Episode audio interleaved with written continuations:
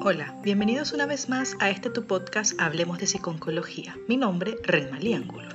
En nuestros podcasts anteriores hemos venido hablando del duelo y del proceso de pérdida. Hoy nos enfocaremos en cómo podemos ayudar a una persona en duelo y te daré algunas recomendaciones para hacerlo. ¿Comenzamos? El duelo es una experiencia estresante pero común tarde o temprano, la mayor parte de las personas tendrá que hacer frente a la muerte de algún ser querido. El duelo no es simplemente un sentimiento, sino un encadenamiento de sentimientos que requieren tiempo para ser aceptados. En las primeras horas o días después de la muerte de una persona cercana, ya sea pariente o amigo, la mayoría de la gente se siente aturdida, simplemente sin poder creer lo que realmente ha sucedido. Pueden sentirse así incluso si la muerte es esperable.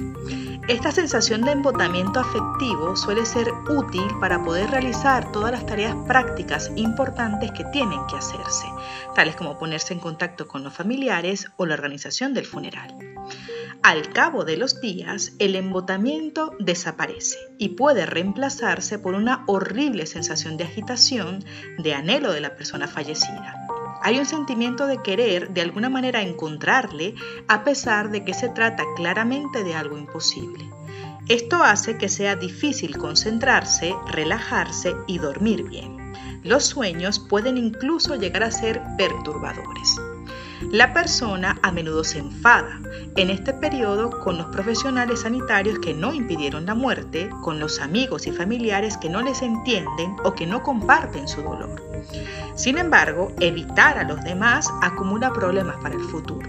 En general, es mejor comenzar a regresar a las actividades normales pasados un par de semanas más o menos. Durante varios meses, la persona puede estar muy reflexiva, pensando continuamente en el ser querido y repasando una y otra vez tanto los buenos como los malos momentos que pasaron juntos. Esto es esencial para reconciliarse con la muerte del allegado. A medida que pasa el tiempo, el dolor intenso de la pérdida comienza a aliviarse. La tristeza disminuye y es posible pensar en otras cosas e incluso volver a mirar hacia el futuro. Sin embargo, esa sensación de haber perdido una parte de sí mismo nunca desaparece por completo. La fase final del proceso de duelo es la aceptación o dejar marchar a la persona que ha muerto y el comienzo de un nuevo tipo de vida. La tristeza desaparece casi por completo, mejora el sueño y la energía vuelve a la normalidad. Es importante entender que cada persona tiene su propio tiempo para aprender a hacerle frente. Lo importante es aceptar que lo que se está sintiendo no es raro y que se permita sentir cómo se siente y no preocuparse por ello. Con el tiempo es probable que piense menos en su ser querido y más en su propia vida. Es posible que usted se sienta desleal o culpable por esto, pero debe permitirse a sí mismo regresar a los aspectos normales de su vida y disfrutar de las cosas que le gusta hacer. La pregunta ahora sería, ¿cómo puedo ayudar a alguien en duelo? Te voy a dar algunas recomendaciones para ofrecer apoyo a la persona que está en duelo. Primero, pasa tiempo con la persona en situación de duelo para que se sienta menos sola con la pérdida. Segundo, permite que él o ella, si quiere, llore y hable de sus sentimientos. No importa que vuelva una y otra vez sobre el mismo tema. Tercero, no tomes como algo personal la irritabilidad ni el enfado de la persona que está atravesando esta etapa. Es una parte normal de la reacción del duelo. Cuarto, no le digas que recobre el ánimo. Esto, más que ayudarle, puede hacer que se sienta frustrado al no conseguirlo. Quinto, ayúdela con las cosas prácticas, como la limpieza, ir de compra, cuidar a los niños, etc. Sexto, trata de acompañarle en los momentos extremadamente más dolorosos, como los aniversarios.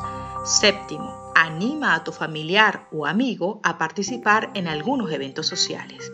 Y por último, trata de disuadir a la persona de tomar decisiones importantes durante este periodo. Si la ayuda que quieres dar ocurre en el momento del tanatorio, las siguientes pautas te pueden ayudar. Primero, normaliza la situación. Es normal que ante la pérdida de un ser querido, la persona sienta una gran variedad de sentimientos, emociones y reacciones físicas, y es legítimo que se sienta así. Segundo, no le distraigas de su dolor. Debemos permitir la expresión libre de sentimientos, aunque sean hostiles, pues se sentirá aliviado. El llorar es muy positivo, déjelo que lo haga. Tercero, no le asignes un papel. Un debería ser o debería sentir en este momento, creado por nuestras propias ideas al respecto de la situación, en lugar de ayudarle, puede hacerle sentir aún más incapaz.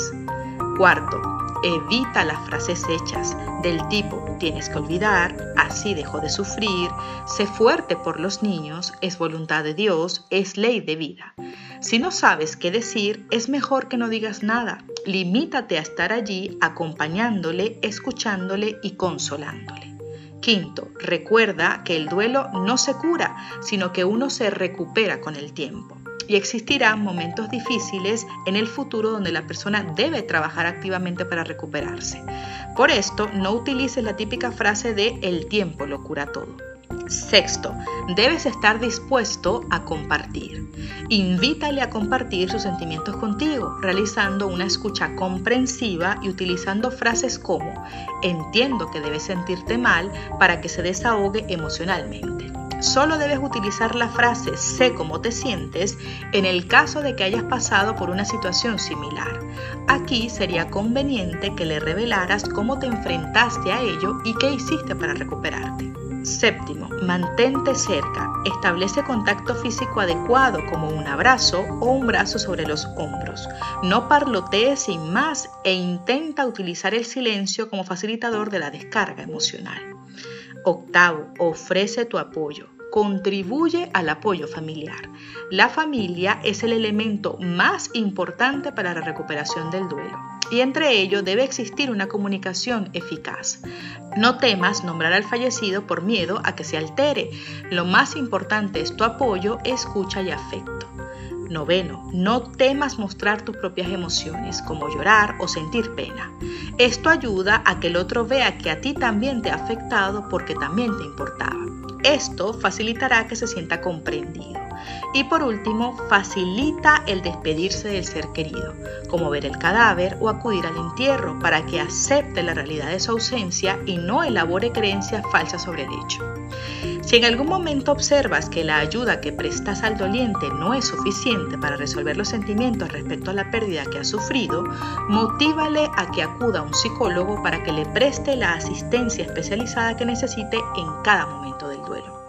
Para más información recuerda que puedes visitarnos en nuestra página web www.hablemosdepsiconcología.com en nuestras redes sociales con el arroba Hablemos de Psiconcología. Ahora puedes escuchar nuestro podcast en todas las plataformas de streaming. No olvides suscribirte a nuestro canal en YouTube y de activar las notificaciones para no perderte ninguno de nuestros episodios. También estamos en Patreon por si quieres colaborar con nosotros. Gracias por escucharnos. Seguiremos hablando.